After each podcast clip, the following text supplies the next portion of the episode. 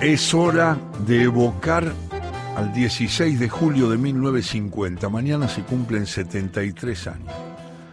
Con un relato de Juan Villoro, el escritor eh, mexicano, que hizo, se puso en la vida, en la piel y en la desesperación de Moacir Barbosa, el arquero de Brasil que liga los dos goles de Uruguay y se queda para siempre en el recuerdo de un gran perdedor, un hombre triste que nunca pudo superar ese golpe que el fútbol le dio. Y los brasileros nunca se lo perdonaron. Juan Villoro, gran escritor mexicano al que conocí hace unos años, le dedicó un cuento que es una maravilla y que ahora presentamos y que ahora voy a leer.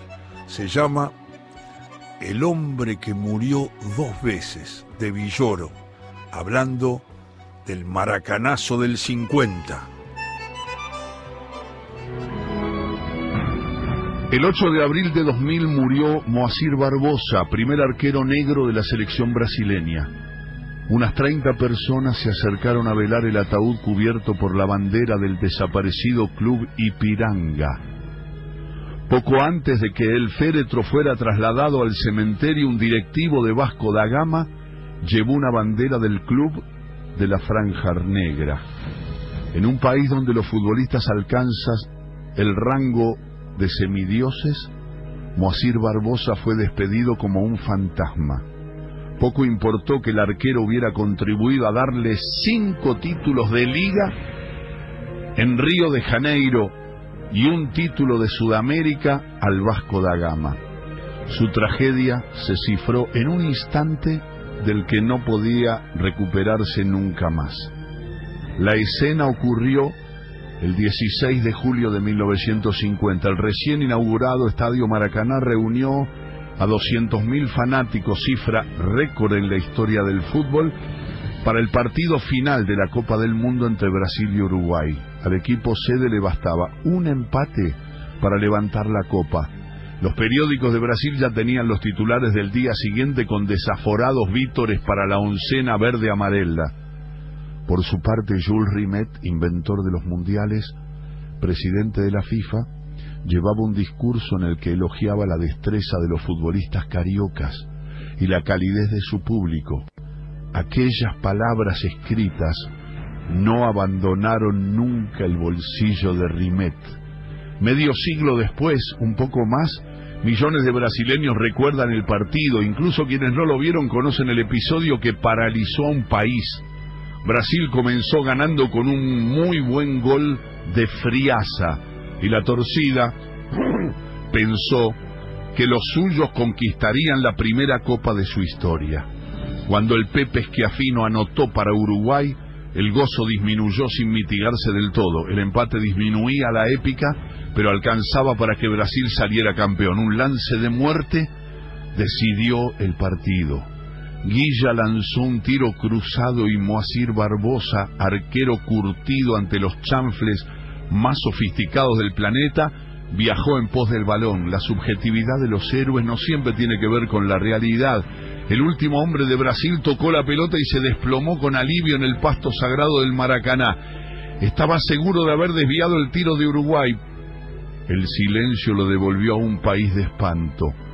Lo observaban doscientos mil espectadores mudos. La pelota estaba en las redes. Uruguay se había puesto 2 a 1. En la película que narra la vida del rey Pelé, este es el momento en que el joven león se lanza sobre la radio y la golpea entre sollozos. Brasil ha sido vencido en su propia cancha contra todos los pronósticos. La historia de Pelé sería en buena medida la historia de una enmienda. Sus más de mil goles estarían destinados a corregir el que no pudo detener Moacir Barbosa. El trágico arquero del Maracaná siguió jugando hasta 1962 y obtuvo varios títulos más con el Vasco da Gama. En una pieza magistral del periodismo deportivo, Eric Nepomuceno escribió fue siempre un arquero eficaz, elegante, ágil, un cuerpo elástico que se dirigía con rápida precisión a la pelota, pero cometió el peor de los fallos. No logró atrapar la pelota decisiva. Eduardo Galeano, por su parte, lo recuerda en el fútbol a sol y sombra. A la hora de elegir al arquero del campeonato de 1950, los periodistas de aquel mundial votaron por unanimidad al brasileño Moacir Barbosa. Era el mejor. Era también sin duda el mejor arquero de su país. Piensa, piernas con resortes, hombre sereno, seguro, transmitía confianza al equipo. Sin embargo, dice Juan Villoro, el prestigio entre los especialistas no pudo devolverle el cariño de la fanaticada. Los sociólogos de ocasión que no faltan en los dramas buscaron causas para la inútil estirada de Barbosa, aunque lo acusaron de carecer del temple de los jugadores blancos. El primer arquero negro de la selección brasileña tuvo que sufrir la derrota y el desprestigio de su sangre. Barbosa se jubiló con una pensión de 85 dólares mensuales que luego le mejoró el Vasco da Gama. Durante noches sin número soñó con el gol del desastre y padeció toda clase de humillaciones públicas. En una ocasión, una mujer que estaba con su hijo y estaba por cruzar Barbosa y le dijo a su pequeño hijo, ¿ves ese hombre? ¿Lo ves? Y el chico le dijo, sí, Ahí lo veo, es un hombre muy grande, muy viejo. Ese hombre ya murió. ¿Cómo murió? Si está ahí. Es Barbosa, el hombre que hizo llorar a todo este país.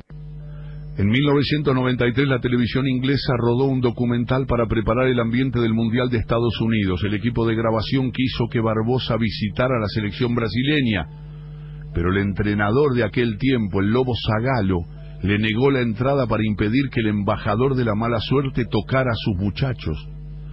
Moacir Barbosa miró a una cámara con ojos desolados y dijo que en Brasil la condena máxima por un crimen era de 30 años y en un país sin cadena perpetua solo él estaba condenado de por vida. Clotilde, la esposa de Barbosa, murió en 1997. Hace unas semanas, a los 79 años, el arquero cayó por última vez en total soledad. La primera muerte de aquel hombre había ocurrido hacía 65 años en la soleada cancha del Maracaná. Recuperemos ese instante en la imaginación de Barbosa. Guilla lanza su tiro cruzado y el arquero va en pos de la pelota y sus manos tocan el esférico. Y lo desvían levemente. Congelemos para siempre, con piedad, la estirada de Moacir Barbosa, un joven arquero negro que está en el aire, siente el contacto con la pelota, cree que ha salvado a los suyos, es feliz en el instante detenido en que merece que todos lo recordemos.